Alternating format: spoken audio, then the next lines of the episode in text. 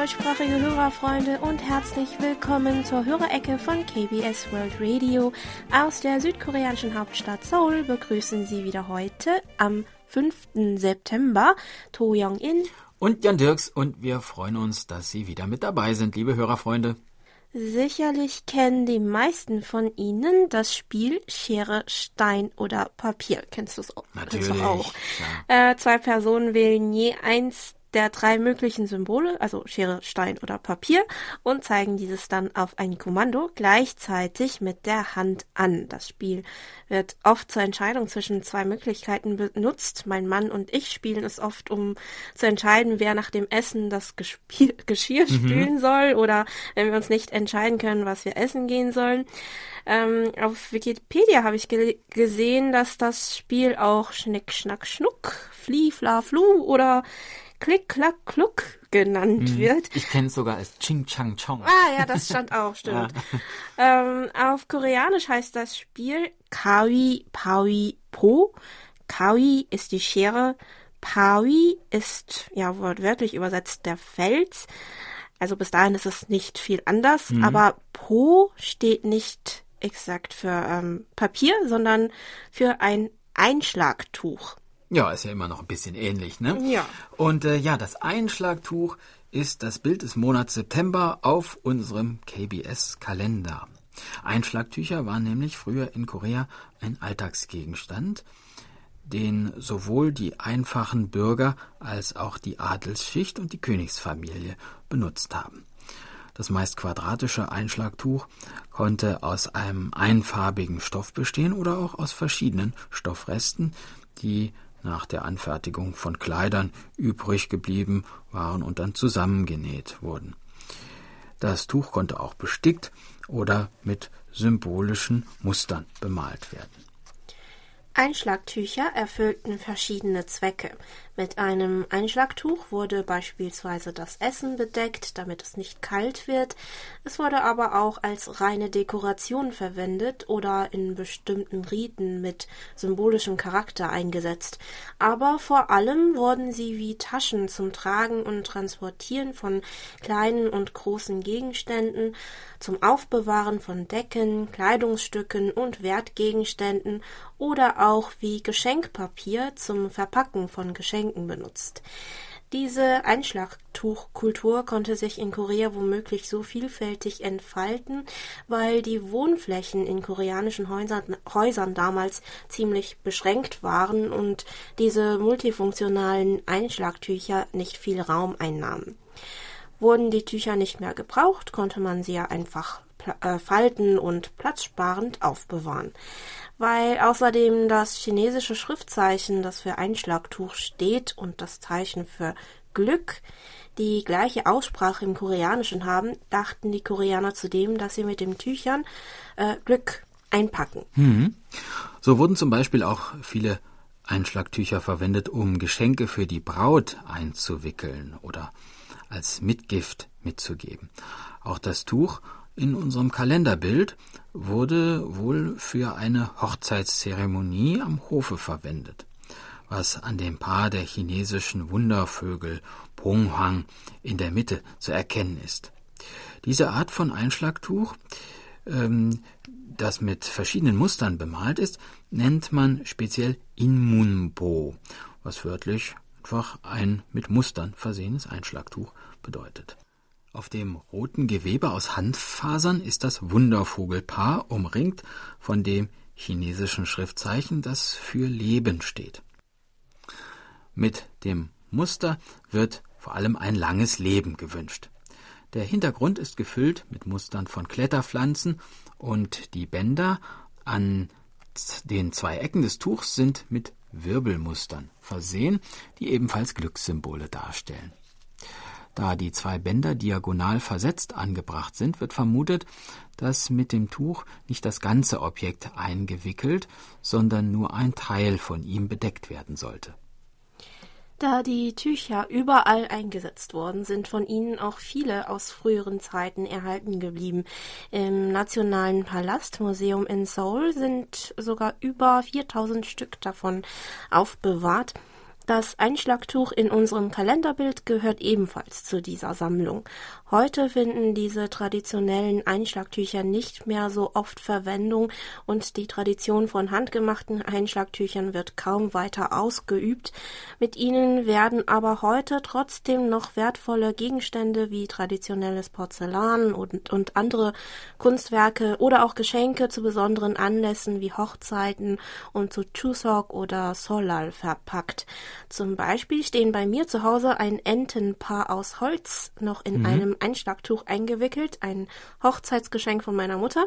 Enten oder Gänse dienen traditionell als Hochzeitsgeschenk in Korea, weil sie für Beständigkeit und Treue stehen. Ja, soweit zum Kalenderbild September. Nicht mit einem Einschlagtuch oder nicht in einem Einschlagtuch, sondern normal mit im Briefpapier, ja. im Briefumschlag kam der Empfangsbericht von Erhard Lauber aus Bad Berleburg-Girkhausen über die Schneckenpost bei uns an, der am 8. August mit seinem Grundig-Satellit 700 mit Teleskopantenne einen Empfang von SINPO 5x4 verzeichnet hat.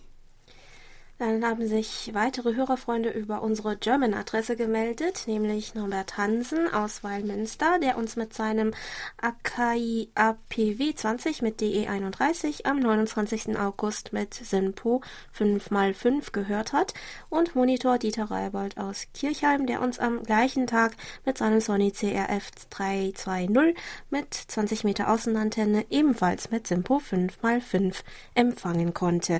Es war wieder eine abwechslungsreiche, sehr unterhaltsame Sendung. Ganz herzlichen Dank dafür, fügte Herr Reibold noch hinzu. Von Monitor Bernd Seiser aus Ottenau haben wir einen Empfangsbericht für den Monat August äh, bekommen, wo er uns mit seinem Grundig-Satellit 700 mit Teleskopantenne durchgehend mit SINPO 5x4 gehört hat. Monitor Herbert Jörger aus Bühl hat ebenfalls am 29. August bei uns reingehört mit seinem Grundig-Satellit 1000. Mit eingebauter Teleskopantenne hatte er einen Empfang von Synpo 5x4. In seiner E-Mail schreibt er uns Leider fiel mein Computer wegen einem eingefangenen Virus etliche Wochen aus, so dass ich Ihnen erst heute wieder über den Empfang berichte. Ich habe Ihren Sender sehr vermisst. Der Herbst beginnt in Europa einen Monat früher. Wie wirkt sich der Monsunregen in Südkorea aus? Ja, die Regenzeit hat sich dieses Jahr in Korea wirklich lange hingezogen. Über 50 Tage habe ich ähm, in den Zeitungen gelesen. Mhm. Stark betroffen von den Wasserschäden war natürlich die Landwirtschaft, so dass die Gemüsepreise in Korea dem Statistikamt zufolge im August um 25,5 Prozent im Vergleich zum vorigen Monat gestiegen sind und die Obstpreise um 2,5 Prozent. Dazu haben die Taifune, zuletzt der Taifun Maisak, äh, landesweit viele Schäden verursacht, auch Todesfälle wurden gemeldet. Teilweise gab es auch Stromausfälle und Straßenabschnitten wurden überflutet. Ab Mitte August hatten wir dann wirklich heißes Wetter, tagsüber auch über 35 Grad, aber mit Septemberbeginn haben sich die Temperaturen in Seoul zumindest unter 30 Grad bewegt. Es scheint also dass sie ganz allmählich sinken und wir uns gefühlt dem Herbst nähern. Mhm. Am gleichen Tag wie Herr Jörger hörte uns auch Monitor Franz Schanzer aus Schrems übers Internet und schrieb uns dazu Folgendes. Herzlichen Dank für die Beantwortung meiner Frage zu den Straßenhunden. Der Empfang war wieder störungsfrei. Das Programm hat mir gut gefallen, vor allem die Hörerecke. In den 70er und 80er Jahren war bei uns in Österreich der CB-Funk sehr aktuell. Mit der Zunahme des Mobilfunks wurde der CB-Funk immer weniger genutzt, so dass es zur heutigen Zeit nur mehr vereinzelt in Österreich CB-Funker gibt. Gibt es in Korea auch CB-Funk und wird dieses Kommunikationsmittel noch genutzt? Äh, ja, scheinbar gibt es auch in Korea CB-Funker. Mhm. Ich habe im Internet eine private Seite gefunden, die sich ausschließlich dem CB-Funk widmet.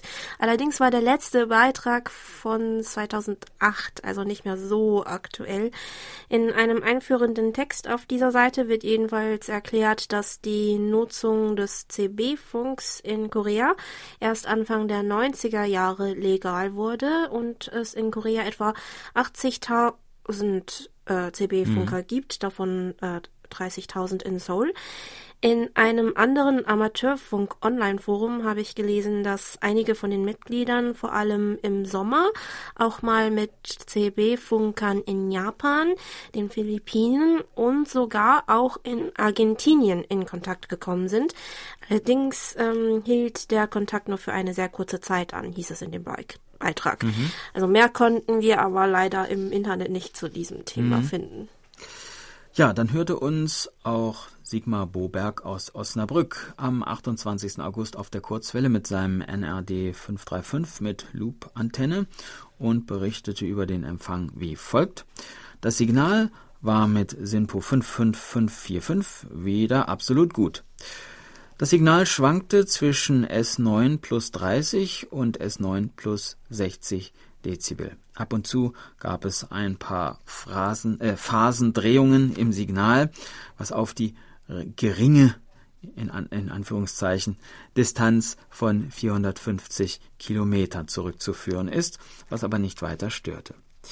Da zurzeit ein Gewitter in der Nähe war, konnte ich äh, große Signalstärke erst hören, als am Schluss der Sender dann offline ging.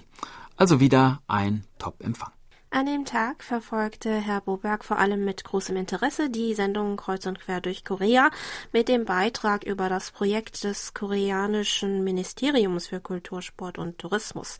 Dabei ging es darum, dass zusammen mit dem koreanischen Verband der Bibliotheken äh, 18.900 Bücher von 27 verschiedenen Sorten mit großer Schrift an 660 öffentliche Büchereien im ganzen Land verteilt werden sollen, um die Leseaktivitäten der älteren Bürger zu unterstützen, die wegen der nachgelassenen Sehkraft keine Freude am Lesen mehr empfinden.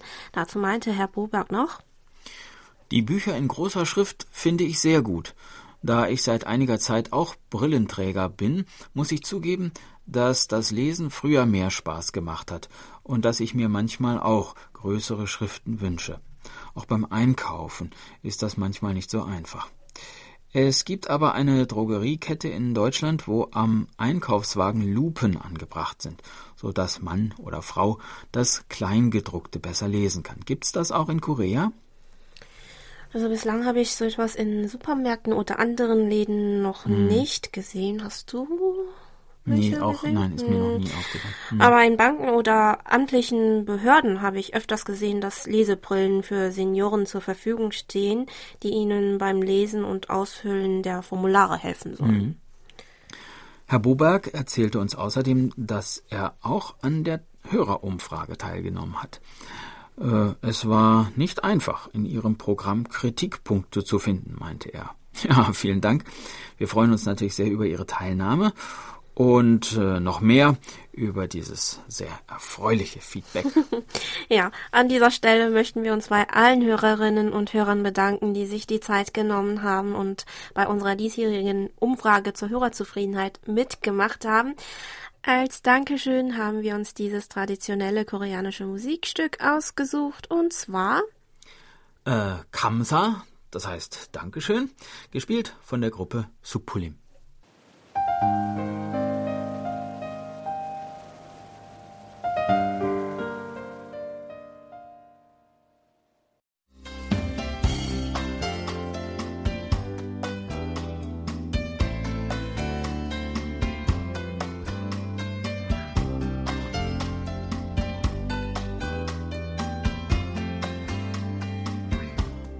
Nun kommen wir zu den Medientipps. Auch diese Woche ein herzliches Dankeschön an Winshow Erich Kröpke für ihre Zusammenstellung.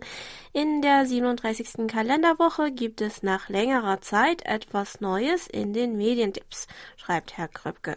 Es fängt aber zunächst mit altbekanntem an. In der Reihe Moderne Wunder, die Megaschiffbauer, berichtet Servus TV Deutschland am Montag, dem 7. September um 15 Uhr über den Bau des Tankers Tangier in der Songdong-Werft in Südkorea. Das österreichische Fernsehen hat in seinem Programm ORF 3 aus Anlass des 70. Jahrestages des Beginn des Koreakrieges am Sonnabend, dem 12. September von 20.15 Uhr bis 22.40 Uhr zwei neu produzierte Dokumentationen unter dem Titel Koreakrieg, der ewige Konflikt im Programm. Wiederholt werden diese Dokumentationen am Sonntag, dem 13. September ab 21.35 Uhr.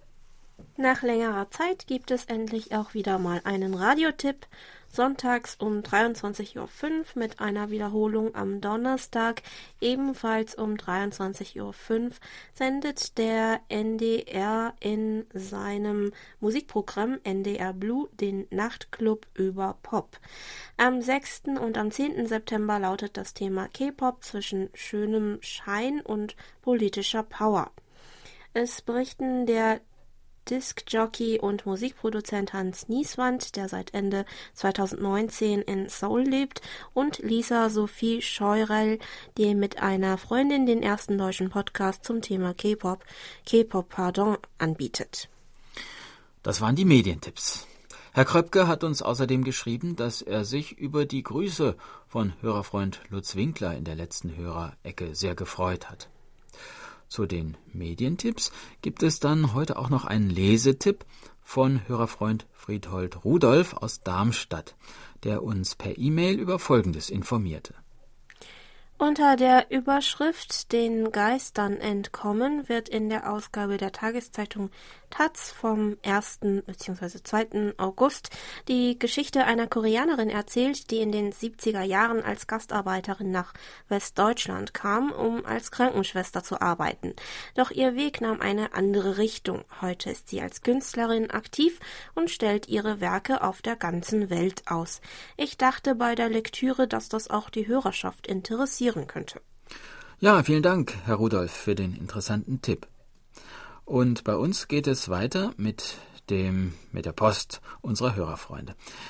Detlef Meyer aus Rastede, der uns am 29. August mit seinem Grundig-Satellit 1400 mit Teleskopantenne mit SINPO 55444 gehört hat, berichtete uns über unsere German-Adresse über seine Reise in die Niederlande. Und zwar schreibt er folgendes. Erstmals nach dem Shutdown aufgrund der Corona-Pandemie Mitte März habe ich am Samstag, am 8. August, eine Tagesfahrt mit einem Reisebus nach Amsterdam unternommen. Nach einer Begrüßung mit Tee und Kaffee ging es in der Gruppe ab 7 Uhr auf den Weg. Der Verkehr war mäßig. Wir machten einen Stopp an der Grenze und sind gegen 11.15 Uhr in Amsterdam äh, Central Zentralstation mhm. eingetroffen. Die Innenstadt war gut besucht, aber nicht überfüllt. Bei C&A machte ich ein Schnäppchen. Für 10 Euro gab es einen sommerlichen Hut einen Som und einen sommerlichen Schal. In der Gruppe hatten wir viel Zeit. Gegen 17.30 Uhr war die Abfahrt nach Oldenburg. Um 21.15 Uhr waren wir wieder zurück. Ja, das klingt ja nach einer gelungenen Reise, lieber Herr Meier. Auch äh, Monitor Helmut Matt aus Herbolzheim erzählte uns in seiner letzten E-Mail äh, mit seinen Empfangsberichten für die zweite Augusthälfte über seinen Urlaub in der Schweiz. Er schreibt meine Frau Linda und ich hatten ein paar sonnige und schöne Tage im schweizerischen Luzern verbracht, so dass das Radio ein wenig zu kurz kam. Trotzdem, ich hatte meinen winzig kleinen DE19 Kurzwellenempfänger mitgenommen und der Empfangsbericht stammt aus Luzern am wunderschönen Vierwaldstätter See. Es hat gut getan, mal wieder ein paar Tage einfach woanders zu sein. Die Bergwelt des Pilatus ist faszinierend und wir haben uns eine sogenannte goldene Rundfahrt gegönnt. Zuerst mit dem Boot nach Alpnachtstadt dann mit der steilsten Zahnradbahn der Welt auf den Gipfel des Pilatus. Mittagessen in dem Restaurant, in dem auch der große Komponist Richard Wagner regelmäßig verkehrt hatte. Weiter in einer großen Gondel über eine sehr steile Seilbahn und die restliche Talfahrt in einer kleinen Seilbahngondel. Schön war's. Ja, da bekommen wir hier auch ganz viel Lust auf eine Reise in die Schweiz, was auch an den beiden schönen Bildern von der Kapellbrücke von Luzern und der Berglandschaft liegt, die uns Herr Matt von seiner Reise mitgeschickt hat. Herr Matt bedankte sich außerdem noch für das Verlesen seiner Geschichte über sein Katerchen Samsi der Hörerecke vor ein paar Wochen.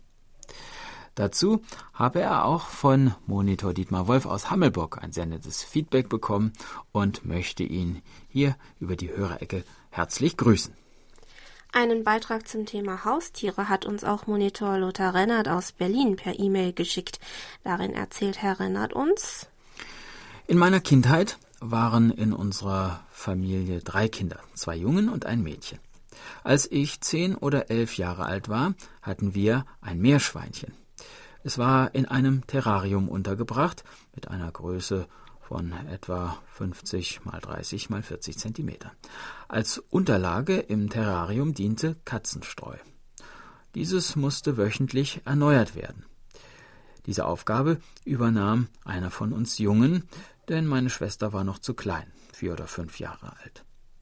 Der Streuwechsel war nicht so einfach, denn das Tier musste vorher eingefangen und in eine Schüssel gesetzt werden. Dabei konnte es vorkommen, dass man in den Finger gebissen wurde. Wenn wir die Wohnungstür aufschlossen, begrüßte uns das Tier mit lautem Quieken. Mucki lebte aber leider nur ein Jahr. Dann entschieden sich meine Eltern für einen Goldhamster für uns. Diesen bauten wir ein kleines Holzhaus, wo er sich verstecken und schlafen konnte. Zusätzlich hatte er ein Laufrad, in dem er unermüdlich seine Muskeln trainieren konnte. Aber auch er lebte nur zwei oder drei Jahre. Nach einiger Zeit beschlossen wir dann, uns einen Wellensittich anzuschaffen. Das Tier war sehr gelehrig. Bald hörte man, der gute, gute Bubi. Wir ließen ihn auch frei im Zimmer fliegen. Doch es war ein Drama, ihn wieder einzufangen. Er saß, er saß oben auf der Gardinenstange, die er mit der Zeit abknabberte und äh, wurde dann durch gutes Zureden auf einen Gymnastikstab gelockt. Am liebsten hatte er es, wenn meine Schwester gebadet hatte und im Bademantel vor dem Fernseher saß. Dann gab er Küsschen und manchmal zwickte er sie ins Ohrläppchen. Heute sind nur noch gewöhnliche Hausfliegen meine Mitbewohner. Ja, vielen mhm. Dank für die netten Episoden aus Ihrer Kindheit, lieber Herr Rennert.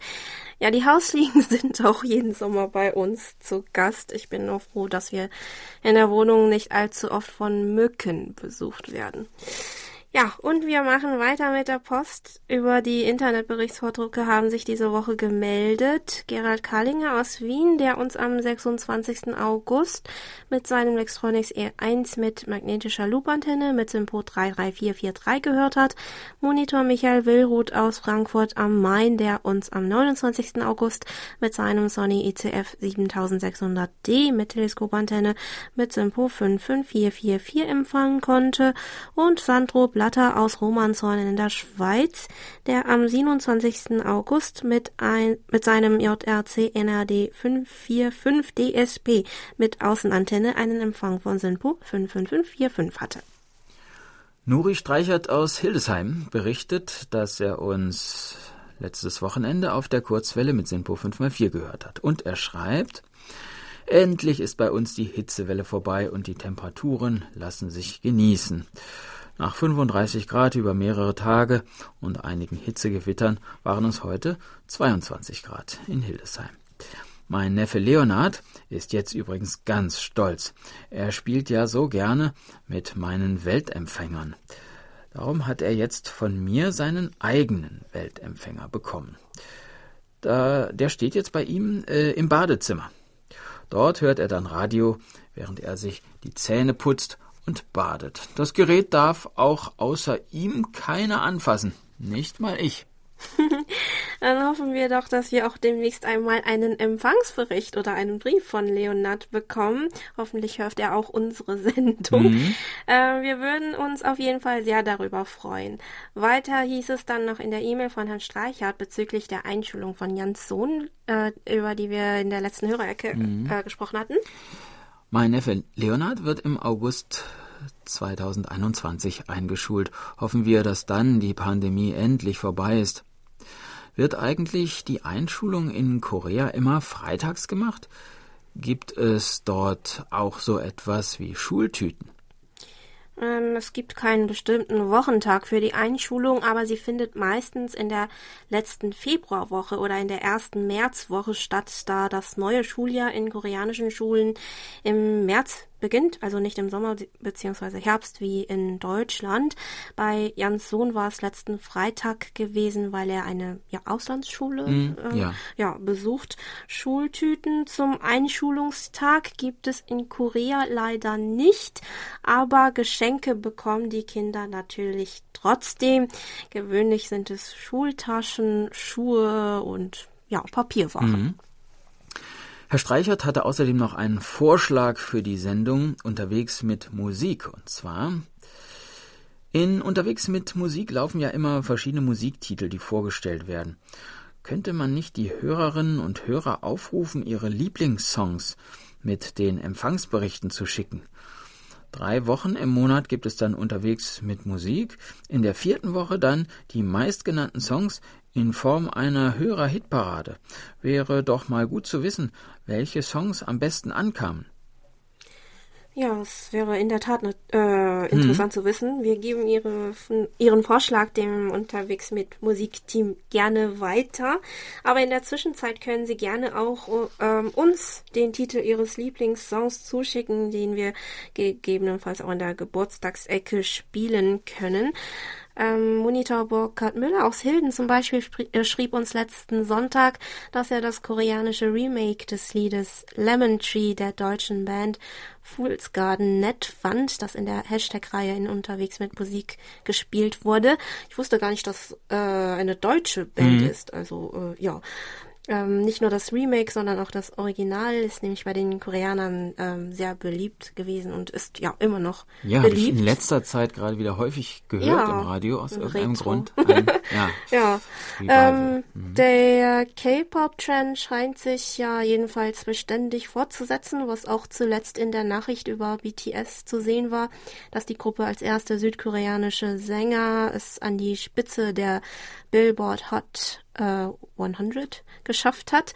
Ähm, Hörerfreund Michael Reifenstein aus Frankfurt am Main erzählte uns kürzlich in einer E-Mail, dass es in Frankfurt jetzt sogar ein Geschäft für koreanische Popmusik gibt. Mhm. Hörerfreund Fritz Andorf aus Meckenheim schrieb uns übrigens, dass er sich vor kurzem das Lied How You Like That auf YouTube angehört hat und meinte dazu, die Show ist farbenfroh und turbulent und ich kann verstehen, dass der Song international so viel Anklang gefunden hat. Ja, und ähm, aus diesem Grund äh, fragt auch unsere erste Quizfrage des dritten Quartals danach, welche Girl Group dieses Lied gesungen hat. Ist es A. Hot Pink, B. Blackpink oder C. Pink Panther? Ja, und wir lesen auch gleich nochmal die zweite Frage vor, die keinen K-Pop-Bezug hat. Wie heißt die koreanische Hafenstadt, in der sich auch der größte internationale Flughafen Koreas befindet? Ist es A. Busan, B. Mokpo oder C. Incheon? Falls Sie sich die Fragen und die Antwortoptionen noch einmal in aller Ruhe anschauen möchten, finden Sie sie schriftlich auf unserer Homepage. Die Antworten können Sie dann bis zum 30. September entweder über die Schneckenpost oder am besten, am sichersten über unsere E-Mail-Adresse german.kbs.co.kr zuschicken. Viel Glück und viel Erfolg!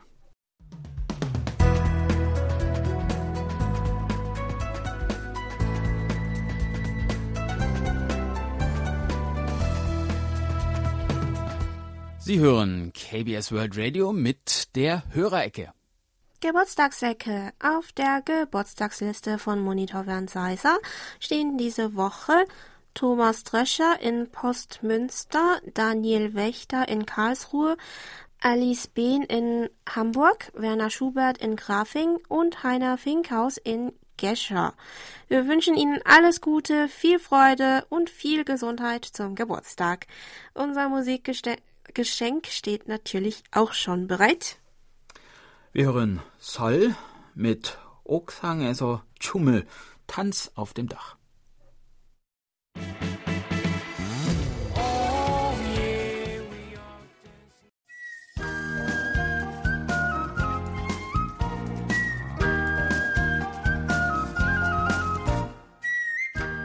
Schön hier.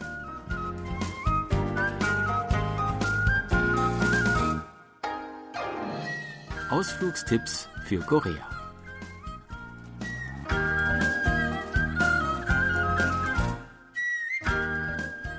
Ein Ort, wo man noch das alte ländliche Korea erleben kann, ist der Landkreis Yecheon in der Provinz Nord-Gyeongsang.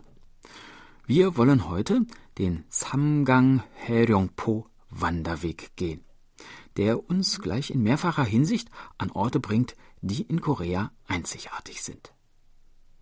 Wir beginnen unsere Wanderung am Samgang Naruto. Der Name dieses Ortes bedeutet Fähranleger an den drei Flüssen, denn an dieser Stelle treffen tatsächlich drei Flüsse zusammen. Der Naesongcheon, der Gyeongcheon und der Nakdonggang. Früher war dies ein wichtiger Verkehrsknotenpunkt.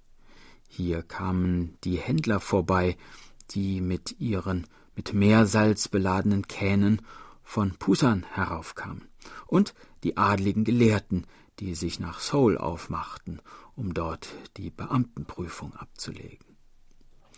Dass an einer solchen Stelle ein Gasthaus stehen sollte, wo die Reisenden einkehren und Rast machen konnten, bevor sie ihre beschwerliche Reise fortsetzten, ist beinahe selbstverständlich. Das Samgang Jumak, das hier steht, ist die letzte erhaltene Schankwirtschaft aus der Choson-Zeit. Sie muss um das Jahr 1900 herum entstanden sein, und dass sie nicht verschwunden ist, verdanken wir ihrer langjährigen Inhaberin Yuo Kyon, die die Wirtschaft seit den 1930er Jahren bis zu ihrem Tode im Jahr 2005 geführt hat. Inzwischen kümmert sich ein kommunaler Verein um die Instandhaltung. Die kleine alte Hütte unter einem 500 Jahre alten Baum besteht lediglich aus einer Küche und zwei Zimmern.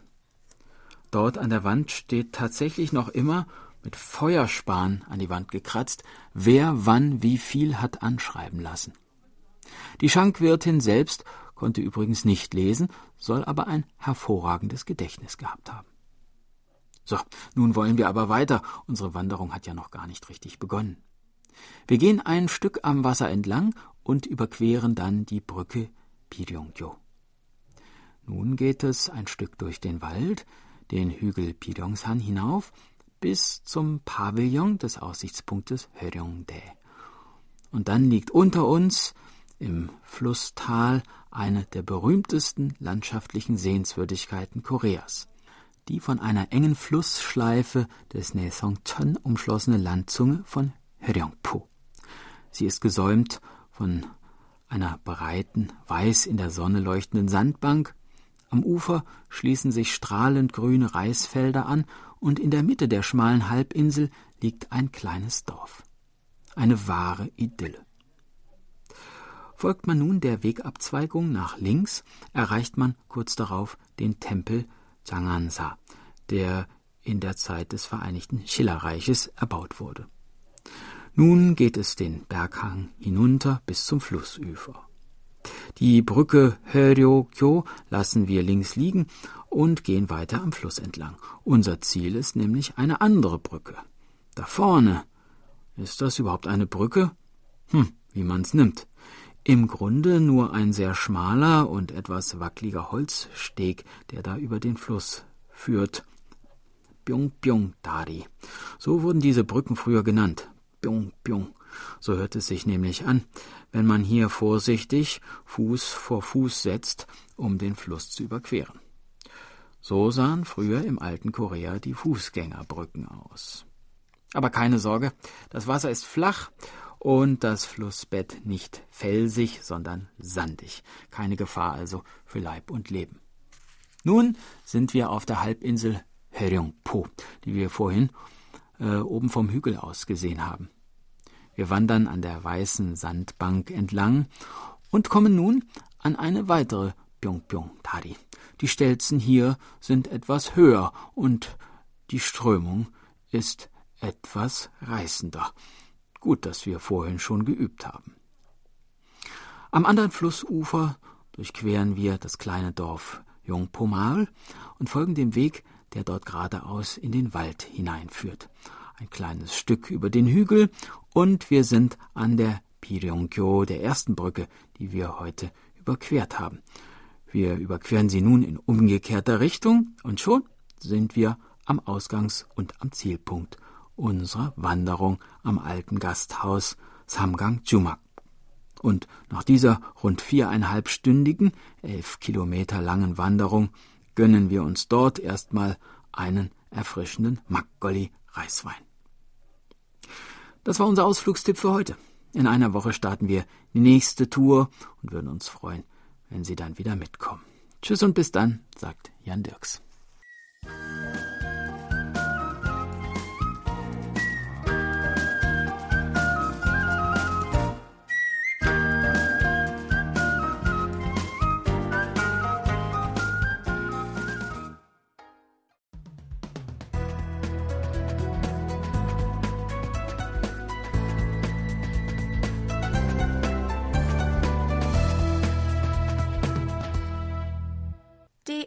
DX-Ecke. Hören Sie heute die monatlichen DX-Tipps mit Hans-Werner Lange. Hallo Kurzwellenfreunde, hier sind wieder meine monatlichen DX-Tipps. Zunächst die Funkprognose für September. Ab und zu tauchen Sonnenflecken vom neuen Zyklus auf, aber so richtig kommt er nicht in die Gänge. Sehr oft ist die Sonnenoberfläche fleckenfrei. Dennoch wurde die Sonnenfleckenrelativzahl für diese Prognose auf sechs erhöht. Insgesamt verbessern sich jahreszeitlich bedingt die Empfangsbedingungen, aber Wunder sind kaum zu erwarten, es sei denn, die Sonne legt den Turbo ein, so Hans Zeckel im ADDX Radiokurier. Und nun zu den Tipps. Alle Zeitangaben sind in UTC Weltzeit und alle Frequenzangaben sind in Kilohertz. Algerien, Frankreich. Radio Algerien sendet nach wie vor über die Kurzwellenanlagen in Frankreich täglich acht Stunden in die benachbarten Regionen von Afrika. Dabei wird von 18 Uhr bis 19 Uhr das mehrsprachige Radio Algier International aufgeschaltet. Ansonsten läuft das arabische Programm Radio Koran. Bangladesch Seit ca. 4. August 2020 strahlt der Bangladesch später verbliebene Kurzwellensender auf 4750 kHz wieder den Auslandsdienst aus. Entgegen der Erwartung war die Kurzwelle 4750 kHz nach dem Ende des Ramadan erst einmal nicht an den Auslandsdienst zurückgegangen. Der Tropenbad-Sender wurde ab März 2019 für den Auslandsdienst eingesetzt da dessen Kurzwellensender ausgefallen war. Empfang in Europa ist derzeit schwierig, sollte sich aber in der dunklen Jahreszeit wieder verbessern. Deutschland. Shortwave Service kann, das eine Reihe von Auslandsdiensten auf die europäische Kurzwelle zurückbringt, hat am 16. Juli 2020 einen neuen Sendeplan für die Frequenzen 3985 und 6005 Kilohertz eingeführt. Unter shortwaveservice.com gibt es den kompletten Sendeplan. Deutschland. Mit schöner Regelmäßigkeit ist Gorches Radio am ersten und dritten Sonntag im Monat über Channel 292 zu hören auf 6070 kHz ab 12 Uhr UTC. Empfangsberichte werden mit einer IQSL oder einer QSL-Karte per Post gegen Rückporto bestätigt. Großbritannien.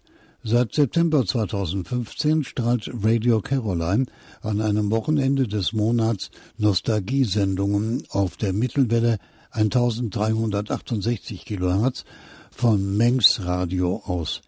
Seit dem Sendestart der eigenen Mittelwelle kommen die Sendungen von Radio Caroline North auch in Südengland auf der Mittelwelle 648 Kilohertz. Kongo Brazzaville nach wie vor recht stabil auf Kurzwelle aktiv und vor allem abends oft bis nach Europa zu hören, ist Radio Kongo. Die Betriebszeiten der Frequenz 6115 Kilohertz sind oft variabel. Ausgeschaltet wird der Sender abends meist irgendwann zwischen 17.30 Uhr und 18.45 Uhr. Internetpräsenz von Hörfunk und Fernsehen aus Brazzaville gibt es bis heute nicht. Auch mit einem YouTube-Kanal, der eine Zeit lang bespielt wurde, ist es inzwischen vorbei. Niederlande, Deutschland. Am 6. September 2020 wird The Mighty KBC Radio wieder die Sommerfrequenz 9925 kHz verlassen und sendet dann von 0 Uhr bis 2 Uhr auf 5960 kHz. Nigeria. The Voice of Nigeria sendet von etwa 6 Uhr bis 11 Uhr auf 7255 kHz und von 15 Uhr bis 21 Uhr auf 11.770 kHz. In beiden Fällen wird mitunter als Alternative auch die Frequenz 9690 kHz genutzt. Abends sucht die Voice of Nigeria außerdem, sich ganz modern zu geben und auf 15.120 kHz digital zu senden. Hier sollen allerdings schon seit Mai technische Probleme alles veralten. Es gibt zwar ein DAM-Signal in der Luft, das aber nur Stille enthält. Soweit für heute die Tipps und damit beste 73 und 55 bis zum nächsten Mal, sagt Hans-Werner Lange.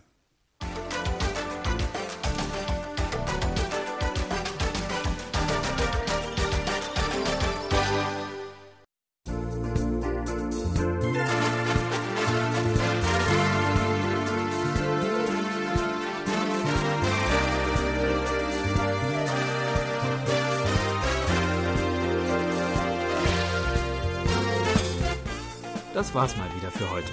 Vielen Dank fürs Zuhören. Noch einen wunderschönen Abend wünschen Ihnen To Young In und Jan Dirks. Auf Wiederhören und bis nächste Woche.